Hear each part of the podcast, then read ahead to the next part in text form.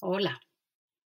En el poder de la cocina hablamos de la gastronomía como canal de conexión social, de creación y de colaboración en América Latina y en el mundo. Invitamos a personas apasionadas y trabajando con convencimiento y concentración para hacer cada día mejor eso en lo que creen. Le apostamos a un mundo más solidario y más justo, pensando que la cocina sostenible es uno de los caminos. Gracias por oír, pensar sobre estos temas e inspirarse con nosotros cada vez, en cada episodio. Bienvenidos y hasta pronto. Hola a todos, bienvenidos a otro episodio de este podcast. Hoy tengo un invitado muy especial que sabe mucho sobre su trabajo, lleva mucho tiempo trabajando en este tema. Es Antonio Lobo Guerrero, colombiano, hijo de antropólogos eh, que ha tenido la oportunidad de convivir con el mundo y la realidad indígena desde muy pequeño, profesional en historia y gestión cultural de la Universidad de Deusto en España y especializado en evaluación social de proyectos de la Universidad de los Andes. Dirige desde hace 12 años la Fundación Noyano eh, y acompaña a comunidades indígenas de la Amazonía y la Orinoquía colombianas en búsqueda de su bienestar y autonomía. Antonio, bienvenido. Es un placer tenerte en este espacio. Gracias por estar. Hola Juliana, ¿cómo estás? Muchas gracias por la invitación. Muy contento de poder compartir un poquito pues, mi experiencia y conversar contigo esta ahorita. No, gracias a ti. Eh, bueno, pues empecemos antes de entrar en el tema de cocinas que estás trabajando, eh, es una de las líneas que trabajas con estas comunidades. Cuéntanos un poquito de la historia de Noyano y en qué se ha centrado este trabajo eh, que diriges hace 12 años. Bueno, la, la Fundación Noyano es una, una que nació hace más o menos 35 años la mano de unos investigadores de las ciencias sociales y la medicina principalmente, eh, que estaban haciendo pues sus trabajos de tesis, de grados y, y, como en, esa, en ese momento de la historia de la antropología colombiana donde se volvía la antropología aplicada de campo y pues se juntan, se juntan eh, entre el año 80 y 84 se van juntando y deciden eh, crear una fundación pues con el ánimo de poder aplicar las investigaciones que hacían desde la salud y desde temas lingüísticos, de educación y pues, antropológicos en general. Eh, la fundación eh, en, sus inicios estaba muy centrada en temas de salud y educación, principalmente. Eh, muchos temas de construcción de alfabetos y gramáticas, recuperación de temas lingüísticos en la zona de la Orinoquía, principalmente, Arauca, Metabichada, y en temas de salud, principalmente en temas de nutrición infantil porque se veía pues una, un deterioro de, la, de, los temas de nutrición infantil y de la salud en general de los niños en comunidades indígenas de esa zona, eh, pues por varios factores que hemos hablando ahorita. Eh, con el tiempo pues estuvieron más territorio en el Bichada, luego en Guainía, eh, y se empezaron a abrir como nuevas ideas desde la salud y la educación relacionadas con fortalecimiento económico, se empezaron a trabajar muchos programas de fortalecimiento de la artesanía tradicional, fortalecimiento de los temas de alimentación, de producción de alimentos y alimentación, y todo eso muy enfocado en temas de gobernabilidad y conservación del territorio. En ese ejercicio, digamos, se logró la titulación de casi un millón y medio de hectáreas en resguardos indígenas, la constitución de gobiernos propios, todo el trabajo de interacción con el Estado. Hace más o menos 15 años empecé yo a trabajar con la fundación inicialmente como profesional de campo. La fundación fue fundada por mi padre, mi madre y otros cuatro eh, estudiosos de estos temas. Y hace 12 años, eh, después del fallecimiento de mi madre primero y de mi padre después, asumí la dirección de Mariana. Y aquí estoy siguiéndole los pasos y la herencia de mis padres. Bueno, bueno. Y digamos que como parte de estas, de estas líneas de trabajo y de este tema de alimentación y nutrición, vienes haciendo, entiendo, desde 2018 un trabajo específico con la comunidad Piaroba alrededor de eh, pues una coyuntura que tuvieron por inundaciones, una pérdida de semillas, de ciertos hábitos relacionados con eso y has estado trabajando en la recuperación de eso y digamos desde una perspectiva que ya nos contarás que va más allá de, de las recetas y se centra en todo un ciclo de vida que tiene como eje eh, la alimentación y la cocina. Entonces, eh, pues si nos puedes contar sobre ese proyecto, el contexto, cómo empezó y, qué está pasando. Claro, eh, digamos, en la fundación y pues la gente que trabajamos en Endollano, siempre ha sido un eh, eje de trabajo fundamental los temas relacionados con producción de alimentos y alimentación. Mucho antes, digamos, de este proyecto, siempre enfocado el trabajo con los líderes y lideresas en las comunidades, eh, en vista, digamos, de, de, la historia ya conocida de la pérdida de conocimientos asociados a la alimentación, de la llegada de alimentos pues, foráneos a las comunidades, de la necesidad de recursos económicos que, que muchas comunidades eh, pesquen para vender el pescado y consuman atún, este tipo de dinámicas bien conocidas. Siempre ha habido una preocupación de Moyano en el fortalecimiento de los sistemas productivos y de alimentación de las comunidades. Pues en este ejercicio, eh, un trabajo específico que he estado acompañando de manera directa desde el 2017-18 ha sido el proceso de la comunidad de Aroa, que son un pueblo indígena en el eh, sur departamento de Bichada, cerca de la frontera con Venezuela. Principalmente es un pueblo cuyo origen es Venezuela, Papo y Guayapo, de tanto Coabo, yo soy de la zona venezolana, pero hay un grupo grande que desde hace los años 40 o entre los 20 y los 40 se desplazaron a vivir en esta zona colombiana, que también es parte de, su territorio. Entonces ellos pues, eh, son un pueblo muy organizado, un pueblo, como ellos mismos se dicen, un pueblo de paz, digamos, basan toda su ideología en el respeto, en el respeto por los demás, en el respeto por ellos mismos y por la naturaleza. Eh, y ahí en Milano pues ha venido desarrollando ya históricamente eh, procesos de todo tipo, en artesanías, en salud, en educación. Específicamente los procesos en salud han sido muy eh, articulados al trabajo con las mujeres. Digamos que hay un grupo de mujeres organizado, que han estado desde hace más de 10 años trabajando de los niños, articulando procesos. En el 2018 hubo una, pues toda la región de, de, de, de la Tinoquía, digamos, hubo un, una gran inundación el verano, en las tierras de muchas comunidades. Y en el caso particular de esta comunidad, que es la comunidad urbana Matavel, eh, se inundó toda la comunidad, pero adicional se inundaron el 80-85% de los cultivos.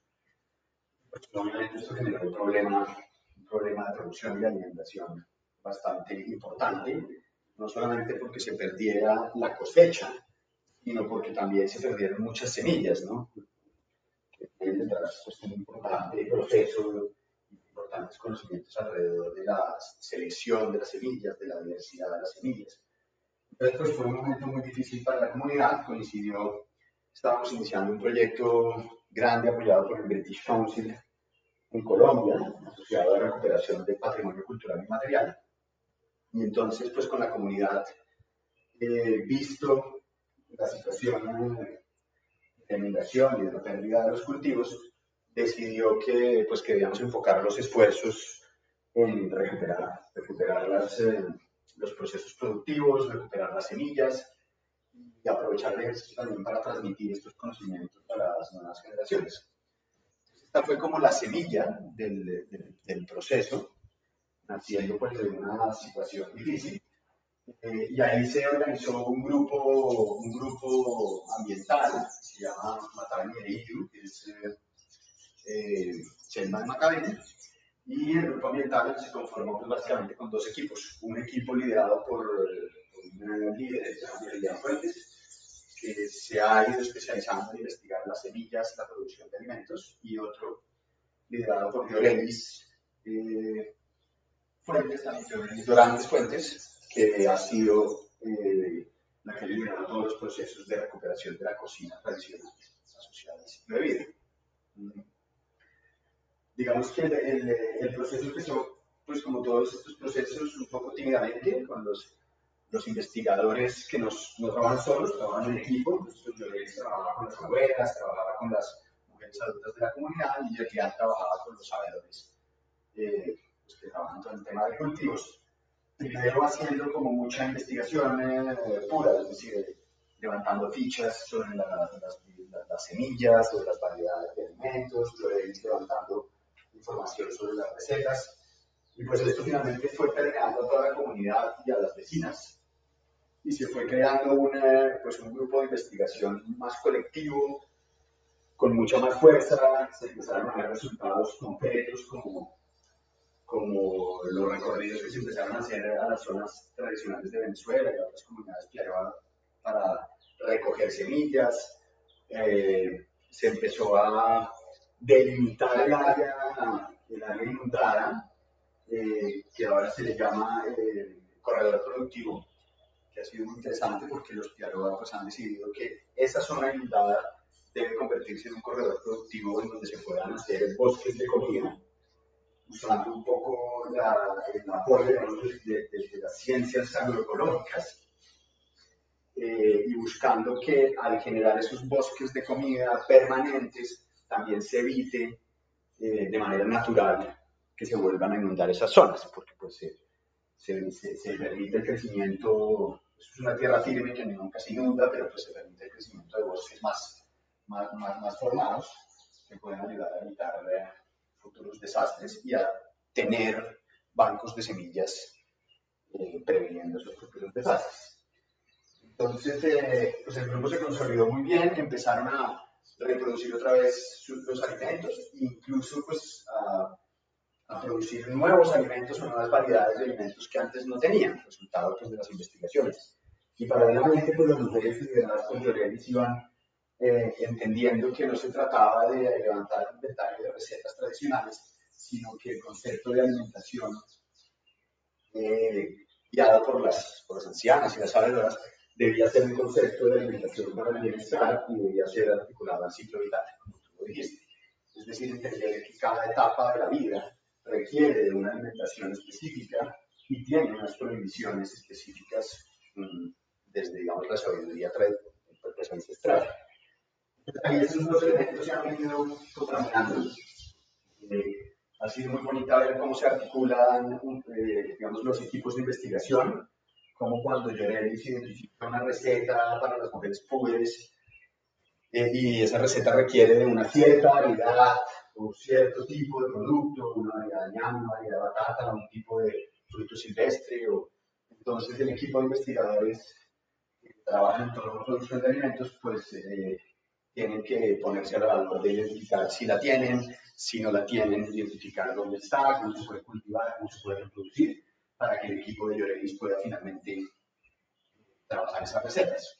Y al revés lo mismo, cuando los equipos de investigación identifican una semilla específica en una comunidad, una variedad perdida de frijol o, algo así, eh, pues ellos la reproducen y Llorelis inmediatamente tiene que ponerse a identificar con las ancianas, con las sabedoras, eh, cuál es el uso que se le da a esa variedad y cómo se puede trabajar una receta y para qué momento de la vida es ha sido como un proceso pues muy, muy, muy, muy lindo, lleno de conocimientos tradicionales, muy articulado, y finalmente pues ha logrado en dos años, tres años, eh, volver a, tener alimentos, volver a tener cultivos, e incluso con unas miras ya a tener cultivos mucho más fuertes, mucho más fortalecidos, mucho más diversos que lo que había antes de la inundación.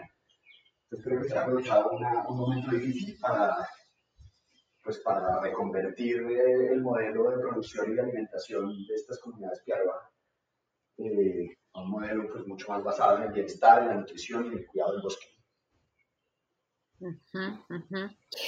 Bueno, una, tantas cosas, pero una pregunta metodológica y otra eh, sobre los recetarios. Ya, ya mm, más adelante te preguntaré por ejemplos específicos, pero ¿cómo eh, digamos, es la comunicación con estas comunidades y cómo van construyendo en etapas este proceso. Es decir, tú trabajas desde la gobernabilidad, pero pues la Fundación no, ya no tiene unos principios eh, metodológicos de trabajo con las comunidades que pues es recíproco, en equipo, todo esto, pero cuéntanos un poquito sobre esas etapas en este proyecto específico y em, el recetario, qué papel cumple, ya que no es, digamos, es, es, es, una expresión de lo que está pasando en ese ciclo vital, pero digamos, qué papel cumple dentro de ese ciclo vital y tal vez cómo lo ven ellos más extensamente. Nos, nos, definiste ahorita esa visión desde, desde esta comunidad, pero si nos puedes hablar un poco más de eso, eh, es, es muy interesante que lo, que digamos vean el recetario como parte o como símbolo de, de este ciclo de vida. Eh, bueno, digamos, con respecto a la primera pregunta, que es un poco cómo ha sido como, como las etapas o cómo se ha venido construyendo el proceso, el Llano, digamos, siempre ha sido una fundación que le ha preocupado desde el lado, digamos, de los, profesionales que estamos trabajando en el Llano, nos preocupa mucho más como, como, como entender cómo se hacen las cosas, las cosas, el qué, digamos, lo que hay que hacer, pues es algo que la comunidad define con, con el apoyo nuestro. Es decir, somos una fundación que, normalmente eh, estamos en la comunidad genere soluciones. Que primero analice bien sus problemáticas. Entonces, digamos que el ciclo en general eh, asociado a este proyecto y a prácticamente cualquiera de los que hacemos, ¿no? El ciclo es eh, eh brindar estrategias y acompañamiento y metodologías de de reflexión que permitan primero a la comunidad entender eh, cuáles son los problemas, las necesidades sentidas o las oportunidades que están viendo en su territorio, desde su propia visión cultural, pero también desde la visión de relaciones con el otro, con el, agua, con otras comunidades indígenas, con otros pueblos, etc.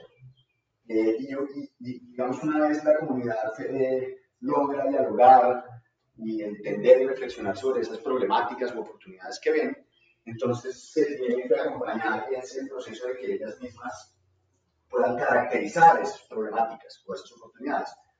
Entonces lo que se hace es transferir herramientas para que se puedan levantar datos, para que se puedan eh, eh, eh, hacer las preguntas que se tienen que hacer. Entonces, por ejemplo, pues cuando, cuando uno trabaja con el equipo de investigación el equipo de investigación plantea que es necesario hacer unas entrevistas a los sabedores, pues entonces les herramientas para que ellos empiecen a, formular sus propias eh, entrevistas estructuradas, si se van a levantar datos cuantitativos, pues que ellos mismos eh, puedan entender y manejar tablas donde entiendan qué datos son los que quieren levantar, cómo se levantan, los levanten ellos mismos. Y luego una vez, digamos, se, se, fortalece un proceso local de levantamiento de información, entonces entra el tema de análisis, entonces es lo mismo, que los equipos de investigación puedan generar un análisis propio de investigación y luego trabajarla con el colectivo para que del colectivo, o sea, de toda la comunidad, se entiendan esos datos, se entiendan las conclusiones que se están sacando y a partir de ahí se puedan empezar a, a, formular ya soluciones, ¿no? de implementación para solucionar esa, esa problemática inicial que ya se caracterizó, ya se le dio digamos, ya, ya, se tiene información sobre los porqués, por qué está pasando esto, por qué hay desnutrición, por qué, etc. Entonces ya vienen las soluciones y ahí pues tiene todo un tema de acuerdos, compromisos eh, y trabajo de la comunidad y de las instituciones, como lo llaman, en acompañar la implementación de estas, de estas estrategias y en hacer una evaluación y seguimiento permanente. Y ese ciclo pues se repite, ¿no? Se repite y se repite y apunta realmente en esa, a, a fortalecer el liderazgo local, ¿no? y la gobernabilidad. Digamos, cualquier tema, sea alimentación, sea artesanía, sea, sea un tema de educación, de lengua, de música tradicional, pues finalmente eh, siempre está sirviendo para generar liderazgo en la comunidad eh, y, fortaleza, digamos, y autonomía del gobierno en el territorio. Entonces, poco como el mecanismo, aquí ha sido parecido, este tipo de procesos Obviamente requieren primero de tiempo, o sea, no, no pueden ser procesos cortoplacistas en seis meses. Eh, vamos a, hacer un proyecto de seis meses, eso tiene que tener un compromiso en tiempo, no solamente de la comunidad, sino de la fundación o de, de las instituciones que estamos allí al pie del cañón y también obviamente, a veces es más difícil, del cooperante o o de las personas que están facilitando los recursos, porque lo otro que requiere el proceso de este tipo son recursos, recursos económicos, no solamente económicos, pero, pero pues requiere recursos importantes y sostenidos en el tiempo. Entonces, digamos que lo, lo, entendemos menos como proyectos y más como procesos, procesos de mediano y largo plazo. Eh, pues en ya no un papel es en comprometerse con las comunidades a, hacer la gestión y también pasarles un poco la bandera de la gestión, ¿no? Eh, pues para que, se puedan hacer procesos así. Lo que sí hemos pues, evidenciado, no, no solo por el trabajo de, de, sino otras fundaciones que trabajan similarmente, es que este tipo de procesos eh, que son eh, ejercicios autónomos de liderazgo de largo plazo, eh, pero asistencialistas, digamos, ¿no? Eh, pues finalmente son los que, los que sí están generando un impacto, están logrando cambiar, digamos, situaciones complicadas que hay en las comunidades, incluso desde, el trabajo, ¿no? Si tienes temas de nutrición, si tienes temas de movilidad, por enfermedades prevenibles, si tienes temas de aprendizaje de la lengua, si lo haces rigurosamente en un proceso de más largo plazo, pues vas a ver, vas a ver cambios si trabajas desde el fortalecimiento local. Entonces es un poco como la lógica, en este proceso ha sido así. Hubo una primera, un, primer empujón muy fuerte en, la conformación de los equipos de investigación. Eh, una vez se había estado tres o cuatro meses haciendo pura reflexión de problemáticas, ¿no? Digamos que la inundación era una, pero pues en toda esa reflexión había muchas más problemáticas relacionadas con, el, con los cambios en la alimentación, relacionadas con la pérdida de los elementos tradicionales para la transformación de productos, relacionados con la, el éxodo, por decirlo así, de juventud hacia la ciudad, la salida de jóvenes hacia la ciudad, por la situación de viejos que están ya muy viejos o que ya han muerto y que se han llevado conocimientos. Entonces, digamos, el análisis era más profundo que solamente la inundación. La inundación pues, viene a catalizar un montón de preocupaciones alrededor de los alimentos traían desde atrás, pérdida de prácticas tradicionales, etcétera, etcétera. Eh, y una vez ya se tenía como ese mapa, árbol de problemas, si lo quieren poner como en términos más metodológicos, eh, pues era más fácil para la comunidad eh, formular su proyecto y empezar a, levantar datos. Y ahí el ejercicio ha sido acompañar a los investigadores, generando herramientas, ayudando al análisis, eh, generando espacios colectivos, eh, luego pues facilitando los recursos, el acompañamiento y la metodología para, para la acción, ¿no? para ir a buscar las semillas, para, para formarse, por ejemplo, en la elaboración de, de compostos o de fertilizantes naturales, que son prácticas nuevas. Eh, que le aportan a este ejercicio que nos interesa tanto, que es el de la interculturalidad, entender que el conocimiento propio es válido, pero que también hay conocimientos desde Occidente que pueden ser muy importantes y que es juntando esos conocimientos que vamos a poder eh, pues, generar adaptación al nuevo contexto. Pues obviamente el contexto indígena de hoy no es el mismo de hace 100 años, el territorio no es el mismo, los vecinos no son los mismos y por lo tanto pues procesos de adaptación que tienen que ser interculturales. Entonces, este es un poco el ejercicio. Eh, que hacía es un poco la pregunta de la Hay una cosa importante. Una vez ya se habían trabajado un par de años con estos temas, eh, o sea, finalizando el año, empezando el 2020, eh,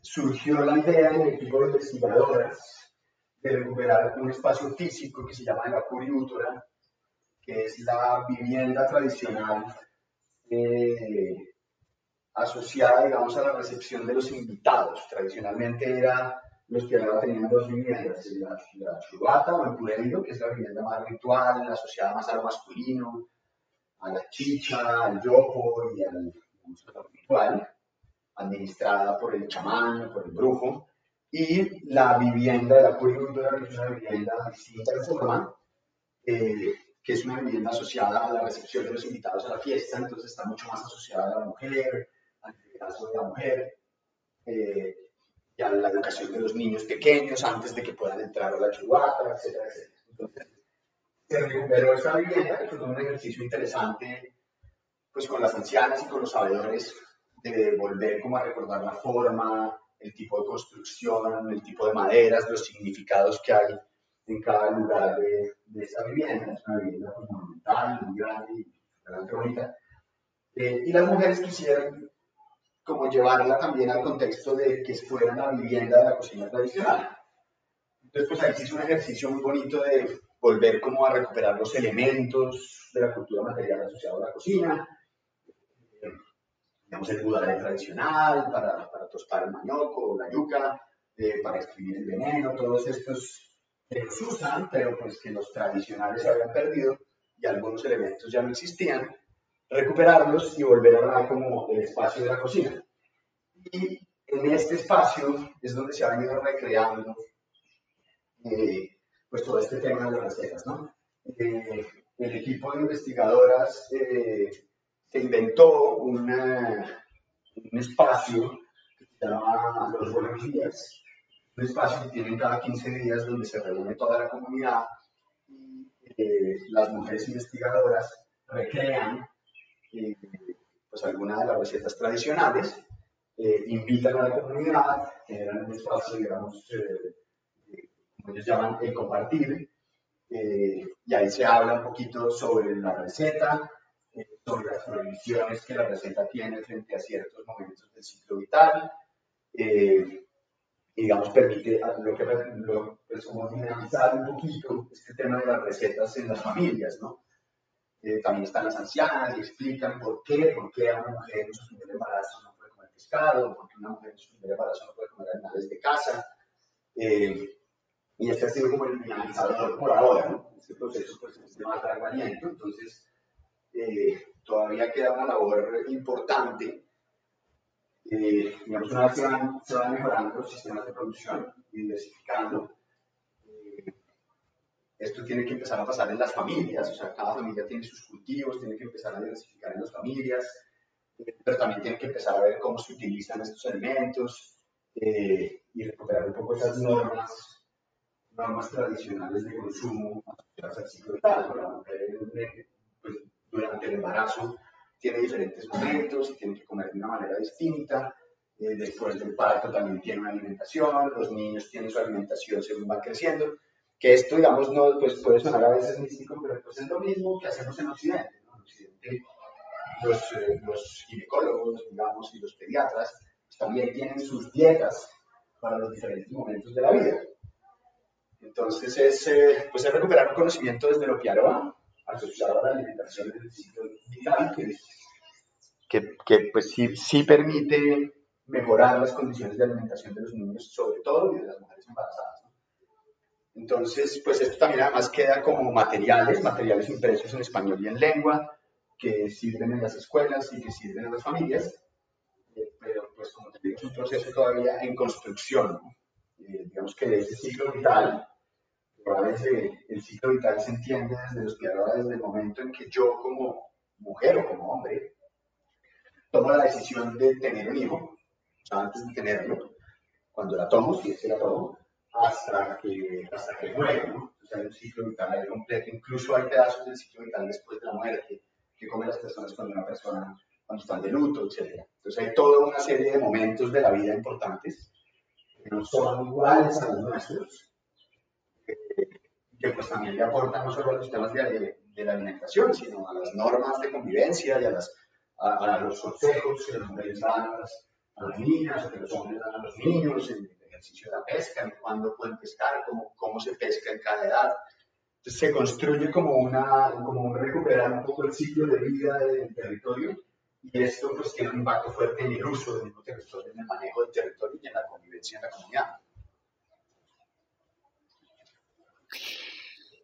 ¿Nos podrías dar algunos ejemplos de, este recetario que, bueno, está en construcción y como dices, esto es un proceso eh, largo y me da curiosidad también de qué influencia eh, mutua o recíproca o no hay entre lo que entendemos nosotros en las ciudades, eh, pues en Colombia y en otras partes, como un recetario convencional ¿Cómo ven ellos este recetario? Si han, digamos, tomado algunos elementos de, de esto o no, eh, o si es una, no sé, si es una construcción mixta, digamos, en qué se diferencia y, y que en general eh, una cosa que hablábamos, que hemos hablado tú y yo varias veces también es esta influencia o este juego entre lo tradicional y, y, la innovación, porque pues ellos de todos modos sí están cerca de algunos procesos de, de innovación culinaria, de pronto en Leticia o en ciudades cercanas. Entonces, ¿cómo es esta interacción con otras, eh,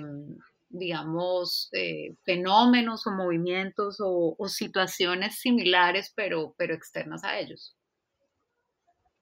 Sí, pues bueno, el recetario, digamos, eh, que se está construyendo tiene, tiene como, son fichas, es un fichero, básicamente, en donde tienes, por ahora, digamos, lo que está dividido por colores en diferentes momentos del ciclo y dentro de esos colores, pues, digamos, tienes el, el, el, verde para las mujeres que están en su primer embarazo, entonces tienes primero toda una serie de recomendaciones y previsiones y normas, digamos, de alimentación para las mujeres en primer embarazo. Eh, luego tienes unas reflexiones de las mujeres, eh, de las mujeres, digamos, las, las sabedoras, ¿no? Y luego lo que tienes son, pues, las, las recetas que se recomiendan o los alimentos que se recomienda que se consuman, ¿no? Eh, y luego, y pues viene la construcción del recetario como tal, que, que ha sido muy bonito porque por ejemplo, yo, pues no, no, tenía muy claro cómo, cómo escribir una receta, ¿no? Pues no hay una costumbre desde la oralidad, quienes estos son pueblos pues, que han trabajado desde la oralidad, la transmisión del conocimiento oral, cómo se escribe una receta. Entonces ha sido muy bien interesante primero llevarle muchos ejemplos, ¿no? De, de, cosas que se han hecho en Colombia, de cocina amazónica, eh, de cocina pacífica, simplemente como para, para, para primero entender cómo es la estructura, luego todo el trabajo de cantidades, que es todo un trabajo pues complejo, ¿no? Porque implica la traducción lingüística de conceptos, ¿no? De las ancianas, que, pues no sé, tú sabes muy bien cómo hablamos aquí, un pucho, una pizca, eh, etcétera, una cucharadita, pues para nosotros es la ventana cucharadita, pero pues ellos usan cuchillitas, son distintas las medidas, etcétera. Entonces todo este trabajo como de lograr llegar a acuerdos sobre cantidades, pues ha sido bien interesante. Pues es un proceso obviamente de innovación porque lo que estamos haciendo es poniendo recetas en el, en el, formato, en la fórmula de Occidente, ¿no? Eh, en, una ficha que le pueda servir allá, sobre todo a las mujeres más jóvenes, eh, tradicional. Ellos eh, adicional pues tienen, bueno, obviamente todo el tema fotográfico, que la idea es que no sea solamente la foto pues, del plato finalizado, sino ojalá foto de, los productos, ¿no? Cuando tú tienes, eh, cuando tú tienes 22 variedades de batata y pues tiene un nombre, pero muchas veces pues, es difícil diferenciar una de la otra, entonces también viene todo el trabajo de ilustración que están haciendo los jóvenes de poder dibujar las plantas, de poder dibujar las frutas, de poder dibujar los frutos, los productos, la yuca, etc. Eh, por ahora, digamos, el tema es un fichero por colores que se pueda tener eh, visible y grande. las mujeres sabias quieren, eh, quieren que estos sean como fichas de madera inicialmente, ¿no? Como un fichero que es una ficha grandota, que puedas tenerla en tus dos manos con letra grande, no se doble, sino que sea como si fuera tablillada. Bueno, ahí hay como ideas de diseño que ellas tienen inicialmente, porque pues, como tú dices, estos procesos pues, son de largo aliento. Nosotros en este momento llevamos, digamos que el ciclo vital eh, hasta ahora tiene más o menos unos 12 o 14 momentos y nosotros pues hemos trabajado con el equipo de mujeres 2, ¿no? Entonces, pues esto está muy... ¿Cuáles dos? Los que, para, los que desde las ancianas son más importantes, que son las mujeres en primer embarazo y las mujeres púbres. Estos son como los dos momentos claves que las mujeres han querido trabajar pero pues a esto le falta, le falta un trabajo. Entonces tampoco sacar un libro fue una opción, pero pues esto no, pues un libro en estos contextos puede ser muy inútil, eh, más cuando es algo que no, pues que no se termina, ¿no? que, que se construye. Entonces por ahora el fichero es como lo, más visible. Eh, también hay un tema de transmisión de saberes, eh, pues de conocimientos nuestros para los temas de fotografía, para que ellos puedan tomar sus fotografías, esto se va completando como muchos elementos. El tema de la, de la innovación en la cocina es, eh, pues es una de las cosas que a mí más me apasiona porque ahorita con este proceso. Esta comunidad tiene eh, desde hace 4 o 5 años están, en, un proyecto de pesca deportiva, ellos llevan pescadores deportivos ahí acá, en, en época verano, que es entre enero y marzo. Y eh, pues esto ha generado que, que, tenga que haber una cocina para el turista ¿no? de pesca. Eh, ahorita nosotros, eh, con, en conjunto con la comunidad, ganamos el premio riqueza natural de Colombia Productiva, que es, es un premio que da USAID para hacer un proceso que presentamos para complementar esta zona del turismo de pesca hacia el turismo de naturaleza, el turismo cultural en la zona, que es un interés pues, de los jóvenes desde hace ya mucho tiempo. Entonces las mujeres pues han empezado a demandar eh, mucha experimentación. ¿no? Entonces eh, ha sido pues realmente divertido y creo que va a ser divertido de aquí para adelante. Pues esto empezó en, noviembre, octubre del año pasado. Ha sido muy interesante esa exploración de, de la cocina, ¿no? Entonces, desde, desde técnicas básicas de cocina como tipos de corte o o los apanados, o las reducciones, todos estos como elementos que, que, que, no existen allá, pero a partir de los productos propios. Por ejemplo, los ejercicios que, que hemos venido haciendo con las masas, que ha sido como lo más, lo más importante, como, como eh, cómo ir logrando masas para, por ejemplo, hacer pizzas en los cazados de yuca amarga, eh, cómo hacer las mezclas de almidones de diferentes tipos para lograr esas masas, algunos temas de reducción de salsas de frutos tradicionales, de, pues, frutos amazónicos, como la asada, como, como el, las, las lupas o cosas de este estilo. Eh, y pues están ya planteados para ahorita abril, para hacer todo lo que tiene que ver con pues, pan de yucas, pan de bonos, y todo lo que son panes a partir de, de las harinas que se cultivan allá en, en, Columbus. Entonces, eh, pues es, es, es, bonito porque además las mujeres demandan mucho eso. Eh, y es interesante como esa contraposición con el recetario que se genera.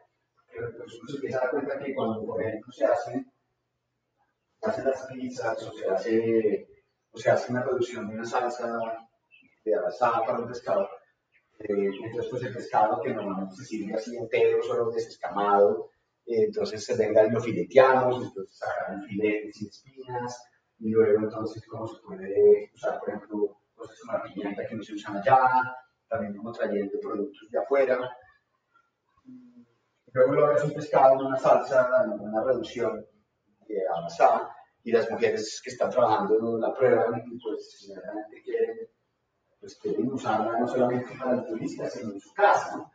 Entonces, claro, esto genera como algunos cambios en, las formas de alimentarse, mm, se contrapone un poquito al recetario, que es como mantener la cocina más tradicional.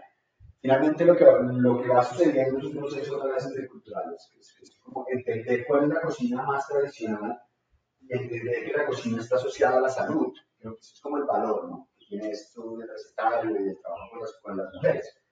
Cuando estábamos hablando de los turistas, hace tres, cuatro meses, eh, surgió una discusión que decidimos alargarla, que era entender eh, cuál es el sentido que le quieren dar a la alimentación para los que vienen de afuera.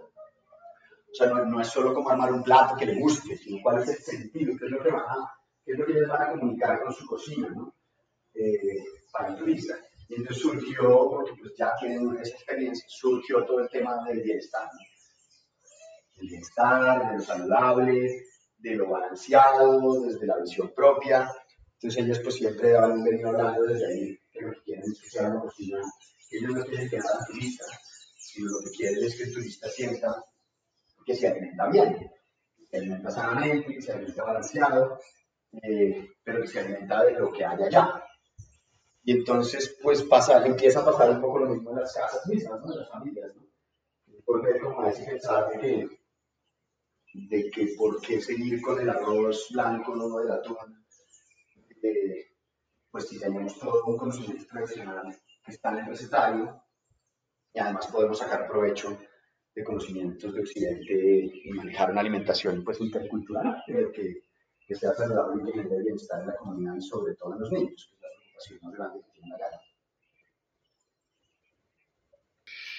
Sí, estaba pensando, eh, eh, eh, pues es muy importante eso último que dices sobre mm, que, tenga sentido, que sea algo, digamos, que sea atractivo para los, turistas, pero que tenga sentido en términos de, lo que están comunicando ellas, ellos.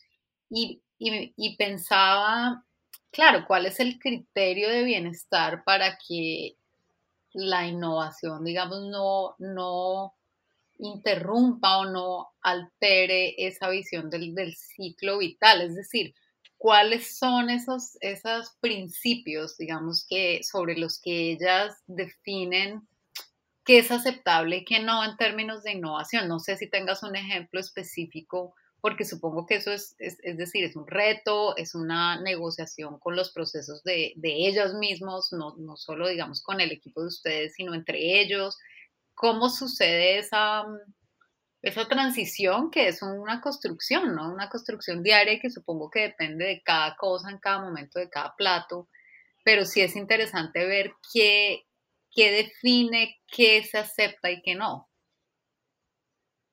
Sí, pues creo que es algo que, se, que, como dices, está en construcción, pero, pero, pero hay cosas que ya han ido quedando muy claras. Eh, la primera es eh, la diferenciación que se debe hacer entre lo que, entre lo que se está pensando para el turismo y lo que, lo que se está pensando desde los hogares para el consumo comunitario. Mm. Aquí, digamos, surge, esa misma pregunta que tú hiciste, surge la preocupación sobre todo de las ancianas y de los viejos, ¿no? Eh, y ahí hay un elemento central que son las dietas, ¿no?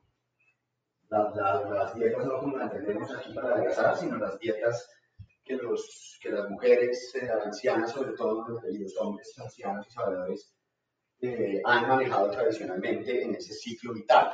Digamos que el ciclo vital son momentos, no es, bueno, digamos, el ciclo, son momentos que se conectan, pero hay momentos específicos para las dietas. En, en el resto de momentos donde no debe haber dietas, donde una persona no, puede guardar, no, no debe guardar una dieta, pues no hay muchas preocupaciones de lo que se consuma siempre y cuando se cumplan, digamos, algunas reglas que el cuento más o menos lo Pero entonces hay una cosa que sí está clara y es el cumplimiento desde la comunidad de sus dietas tradicionales, ¿no? estas dietas, pues pueden o no pueden ser transferidas a los turistas, ¿no? Eh, hacían preguntas interesantes, ¿qué va a hacer una mujer embarazada entre los turistas, ¿no? Eso que embarazo. Tenemos que transferirle nuestra dieta, que incluye no comer pescado, no comer carnes de monte, no comer frutas de conuco, son dietas bien estrictas, ¿no? Entonces, eh, ¿podemos transferirle esto o debemos respetar la dieta que, pues, que trae la mujer embarazada? Entonces, bueno, son, son, discusiones que son interesantes, eh, que a veces la solución es sencilla, pues, en esa específica, pues, todas las mujeres hablaban de, de, la importancia de que la mujer embarazada desde su cultura entienda cuál es su propia dieta, ¿no? Que también sepa que hay una dieta allá que es la, la, la de los pero entonces ahí nos lleva a una cosa que yo creo que es central en el proceso, tanto desde cómo se define esa alimentación para el turista y cómo se define la alimentación propia. Y es, este, eso que dije al inicio del principio que hablaba del cuco, una palabra cuco, que rige todo, todas las actividades, todo el pensar y todo el accionar de los Piaroa como pueblo. Y el cuco básicamente es el respeto en las cuatro dimensiones que manejan ellos, que son el respeto por uno mismo, por los demás, por la naturaleza y por la espiritualidad. Entonces, ellos hablan de vivir en Uku, no solamente para la alimentación, para todo. Cualquier accionar, si, si el ya no llega, ellos esperan que el ya no llegue en Uku. Es decir, que todas las acciones que yo haga como, como institución, pero también Antonio como persona, estén pensadas desde esas cuatro dimensiones del respeto cuando tú estás con los terrenos te das cuenta que ellos viven así realmente. ¿no? Ellos no, no, dan un paso sin antes saber que están viviendo en un Entonces se ha manejado mucho el tema de la alimentación basada en el respeto.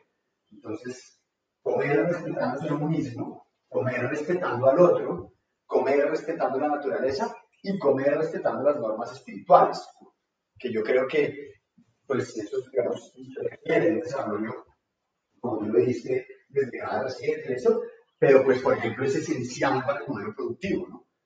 Es esencial entender que, y que el turista lo entienda, y que las familias lo entiendan, que se está comiendo con respeto hacia el medio ambiente porque se está garantizando una producción sostenible, orgánica, eh, etc.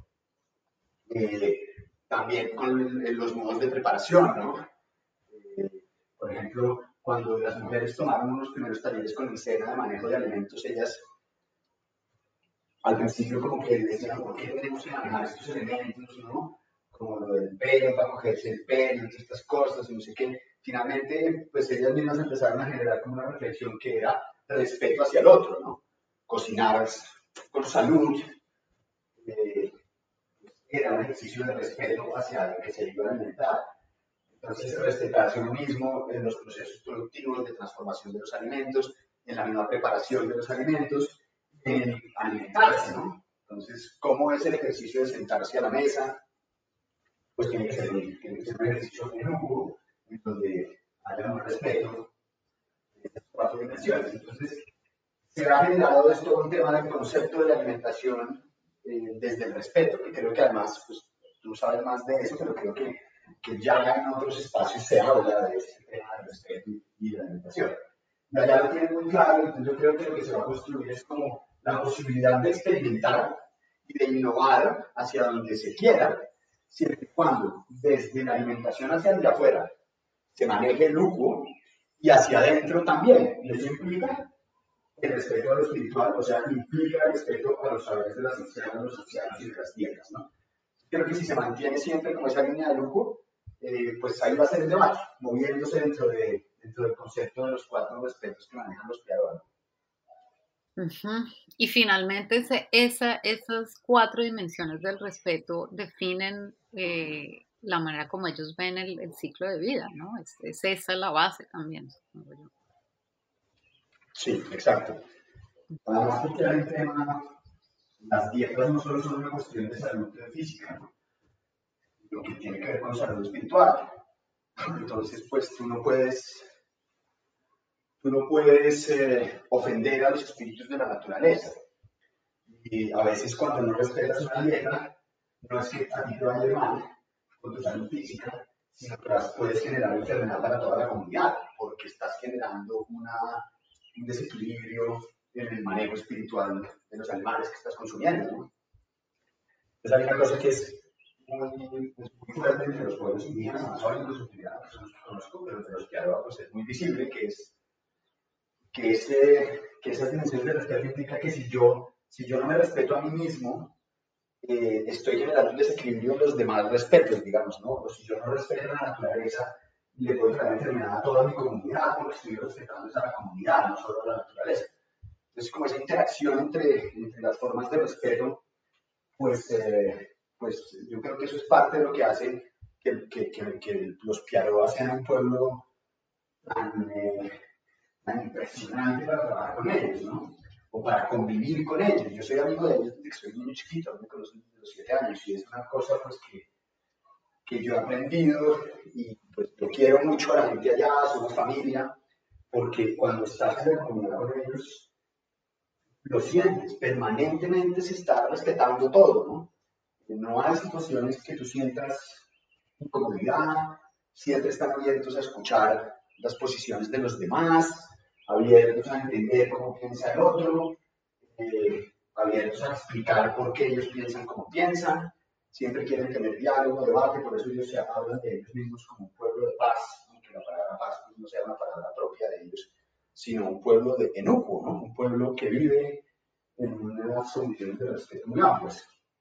Entonces, pues sí, esto se transfiere a los temas alimenticios productivos a cualquier tema de la vida, ¿no? Y se le va a tener que transferir a los turistas, que es algo que ha sido bonito, ¿no?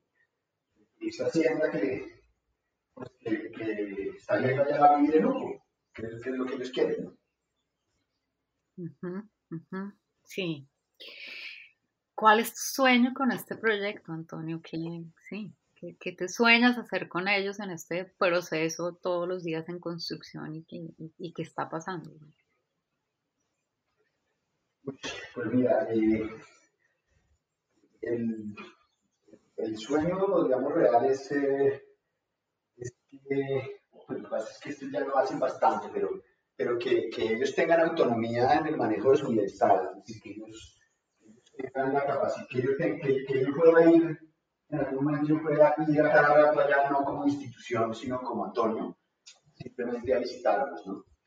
Eh, me encantaría que, que, que, hubiera pues, una total autonomía, un bienestar eh, construido entre la gente allá. Había una, una situación americana en el último viaje, que es hasta donde tú me lo preguntaste ahorita, ¿qué es eso del bienestar y hasta dónde es el bienestar? ¿no? Se están llevando turismo. ¿Están llevando turismo para qué? ¿Para qué quieren traer gente aquí al territorio a, a, darles de comer, a llevarlos a sus playas y a sus cerros? ¿Para qué? Es por plata, ¿no? Entonces se, abrió todo un debate. ¿Hasta dónde? ¿Es bienestar? ¿No? ¿Es bienestar en las familias, en la comunidad? ¿Y hasta dónde va eso? ¿no? Eh, hasta que todos tengan una pantalla plana con DirecTV, todos tengan neveras todos tengan PlayStation y los niños ya no saben a pescar, o hasta dónde es el bienestar, hasta dónde es la plata, ¿no? Y es, yo creo que el dato central aquí, eh, con el tema turístico específicamente, ¿no? Entonces eh, ellos hablan de, no, nosotros vamos a traer turistas hasta que sintamos que estamos bien y después ya no traemos más, pero pues bueno, eso está vez, ¿no? Entonces sí suena que ellos puedan cumplir su objetivo como comunidad, como pueblo y como gobierno propio claro. No el objetivo del movimiento turístico, ni el objetivo de Antonio, ni el objetivo de la Fundación de. El objetivo de ellos como piaroas de las comunidades del Cano Magdalena, que lo puedan tener suficientemente claro y definido, eh, pues para que, para que todos los procesos que adelanten ellos, o que adelanten, pues puedan, puedan apuntarle a eso. Eh, pero finalmente sí creo que es la autonomía en la construcción del bienestar propio. Como lo que yo creo que, que, debería, que debería pasar allá y que yo pueda finalmente ir, y, a pasear. Mucho el día que yo pueda ir a pasear y no a trabajar, eh, pues, que la comunidad pues, esté bien. Yo creo que ese, va a ser un momento feliz.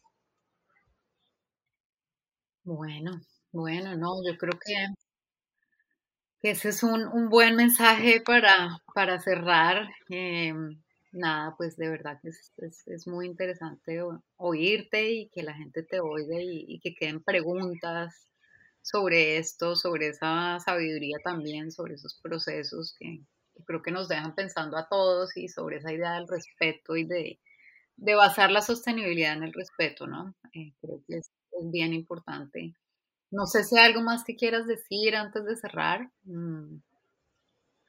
Eh, no, pues sí, pues creo que ya lo dije, pero, pero creo que sí, creo que se nos, se nos olvida eh, o, vemos, vemos, el mundo indígena como, como algo muy folclórico a veces, muy bonito.